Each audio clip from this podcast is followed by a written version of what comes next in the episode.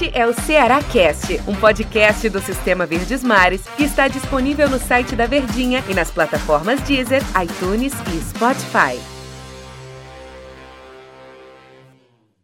Oi, pessoal, prazer. Eu sou o Mantero Neto e este aqui é o Cearacast, nosso espaço para a gente conversar sobre o Vozão, sobre a gente trazer as novidades, as coisas que estão acontecendo no time do Ceará sempre com um assunto bem interessante para você compartilhar, para você mandar aí para o grupo da família, para o grupo dos amigos, para o grupo da torcida, do trabalho, enfim, manda esse áudio da gente aí, vai ouvindo a qualquer momento do dia. E a gente sempre tem um companheiro nosso aqui para nos ajudar a explicar as coisas do Ceará. E hoje é ele, está escaladíssimo, Daniel Rocha. Como é que tá, Daniel? Tudo bem?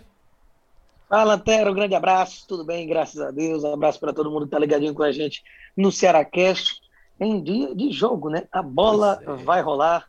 Será aí depois de é um períodozinho bacana para o Guto Ferreira ir alinhando o time. Vai estar tá de volta a campo contra o CSA nesse jogo difícil, gente. Antero? Pois é, eu falei agora há pouco, né, que o Daniel vai explicar as coisas para a gente. É... Vamos lá, Daniel. Jogo difícil, né? E um jogo todo jogo ele é importante, né? Não tem essa aqui, não, esse jogo pode perder. Hum, isso não existe no futebol. Mas tem alguns jogos que são bem chave. Esse contra o CSA é, né? Pelo adversário, pelo bom teste que é, e para o Ceará voltar a vencer, encaminhar sua classificação para não ter aquele mesmo ambiente que teve no ano passado, embora terminou o campeonato campeão e de forma invicta, né? Mas teve muitos empates e nessa primeira fase já são quatro empates e uma vitória. É bastante coisa, né, Daniel? Pois é, o CSA ele vem num início de Copa do Nordeste muito interessante. Na verdade, não dá nem para chamar de início. A gente já está chegando em mais da metade nessa primeira fase. É o período realmente em que você decide ali o seu futuro. Cada posição na tabela faz diferença com relação a qual vai ser o seu destino ali, de nível de enfrentamento até uma possível decisão. Claro que eu não coloco o CSA entre os favoritos, mas de momento, por exemplo, se ele vence esse jogo contra o Ceará, ele toma a primeira colocação do próprio Fortaleza, né? Ali com relação à, liderança do grupo B, que é o grupo oposto ao do próprio Ceará, que por sua vez, em quarto lugar, precisa acordar para a vida, né? O time segue invicto, segue ali naquela situação até de bater recordes, não sabe o que é perder desde 2019 nessa competição, mas é muito empate, principalmente para um time que se coloca como o favorito da competição. Se em outros anos a gente sempre colocava ali em pé de igualdade, Ceará, Fortaleza, Bahia, pelo menos esses três, eu acredito que por tudo que vem tendo de investimento, de continuidade de trabalho, e no que acabou de fazer numa temporada que termina e já começa a outra, no Brasileirão do ano passado, o Ceará, para mim, é o favorito à conquista da Copa do Nordeste. Só que precisa provar isso dentro de campo e esse jogo, como você disse, é a chave para isso.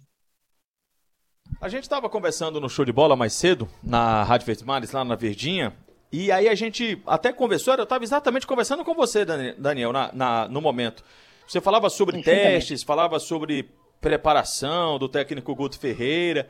E aí eu fiquei a me perguntar, e perguntei a você na, na hora, e, e faço, né? Por exemplo, um jogo de hoje, contra a equipe do CSA, é um jogo em que a gente observa como mais testes ou já passa a ser o que você escreveu há alguns dias lá para o Diário do Nordeste de que como é que eu estou tentando lembrar qual foi o título que você colocou? Que a compreensão está perto do fim.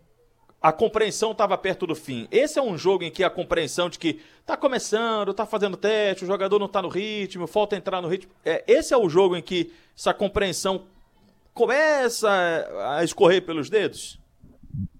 Pois é, é, é, inclusive, rapaz, o que eu já me agreguei com, com alguns posicionamentos contrários aí, pegando no pé desse meu texto Eita. ali com alguns cidadãos, não foi brincadeira não, porque até parece que eu estou dizendo também que está tudo errado e que, olha, o Ceará aí não dando certo, nada disso.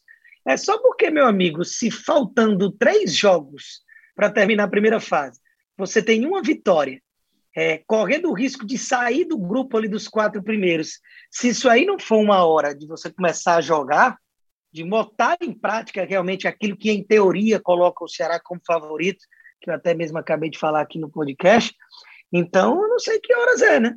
Porque tudo bem que a gente sabe que o Ceará tem um timaço, vem montando um time ainda mais forte do que no ano passado, tem um treinador que não está balançando no cargo, longe disso, é prestigiadíssimo. É, dentro de campo, isso não está se refletindo.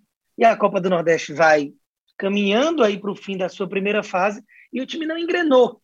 Então, eu até acho que no show de bola não me fiz entender quando você fez essa pergunta, porque eu dei a impressão de que tinha que botar os titulares e acabou a conversa. Isso é mais o que eu estou esperando. Eu, eu quero ver o tal do time ideal do Ceará em campo, o quanto antes, porque a gente fica nessa expectativa, naturalmente, de querer ver o ideal de cada equipe.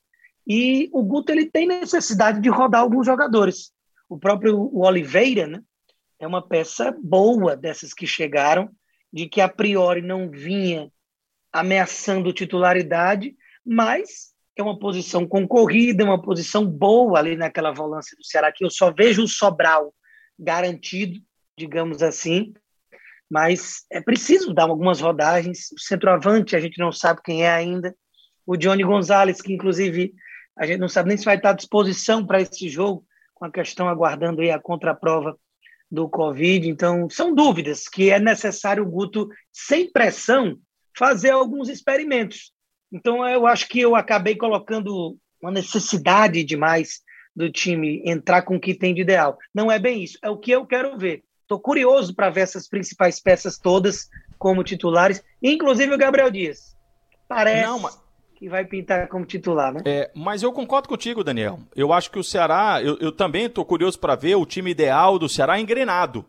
O time ideal do Ceará, o time titular do Ceará, jogando e jogando bola, jogando para valer.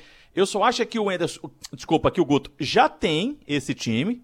Ele, inclusive né, na cabeça dele não, acho que ele tem no papel mesmo esse time do Ceará com uma outra peça e eu acho que ele não há, não há necessidade de fazer muitos testes para se chegar a essa conclusão. A conclusão que é o Bruno Pacheco ele é o titular na lateral esquerda, que o Fernando Sobral ele é o titular, que o Vina é o titular, que, um, do, que os colombianos, até que se prove o contrário, o Lima também, que até agora o Jael não fez algo para ganhar a posição do, do Clebão, aí você pode, ou então o Felipe Vizeu, aí o torcedor pode perguntar, ah, Antero, mas se os caras não jogarem, como é que o técnico vai saber? Tem o retrato treinamento, tem o retrato treino e tem o retrato do próprio jogo, que são cinco substituições.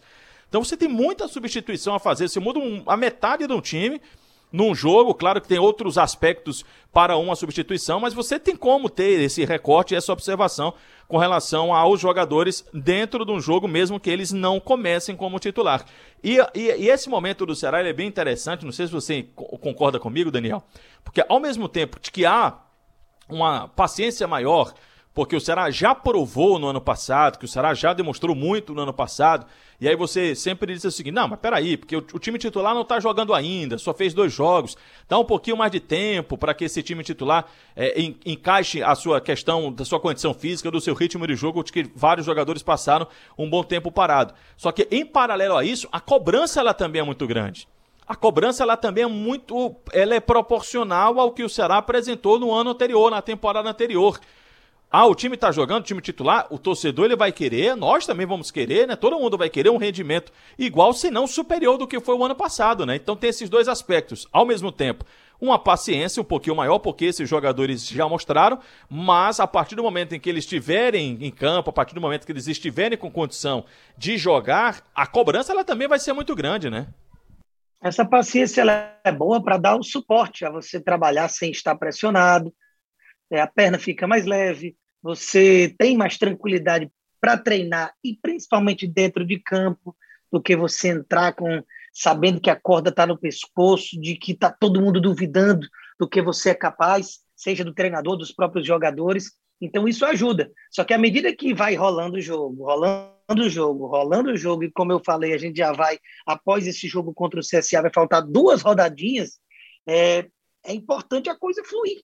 Não é porque a gente sabe que o time ideal do Ceará ainda vai pegar cancha, ainda vai se entrosar todas as peças que chegaram é, e encaixar perfeitamente, que o foco principal é Sul-Americana no primeiro momento, é Série A de Campeonato Brasileiro mais uma vez, mas mesmo assim, se o torcedor não estiver vendo a coisa fluir, ver uma Copa do Nordeste dessa escapar antes da hora, por exemplo, é um desperdício para um time que no papel tem totais condições de vencer essa Copa do Nordeste, de disputar, logicamente, com o Fortaleza uma final de estadual, e, e aí o que vencer sempre é uma incógnita, e chegar bem em Sul-Americano e Brasileiro.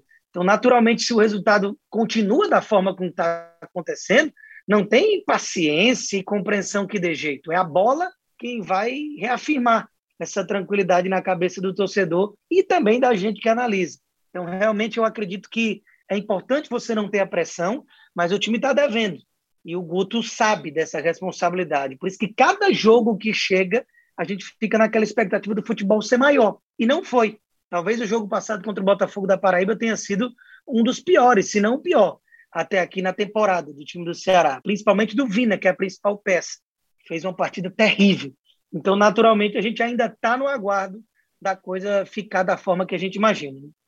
Daniel, é sempre bom ter a sua companhia. Eu sei que a gente não falou especificamente do jogo, porque, como ainda estamos nos primeiros jogos da temporada, nosso olhar ainda é um pouco mais abrangente, né? Do que é o time do Ceará, do que o Ceará pode apresentar.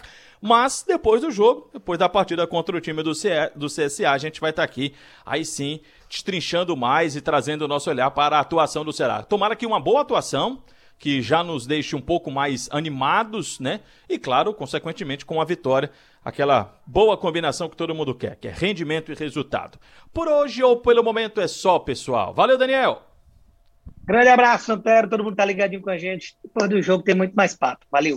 Valeu, tchau, tchau.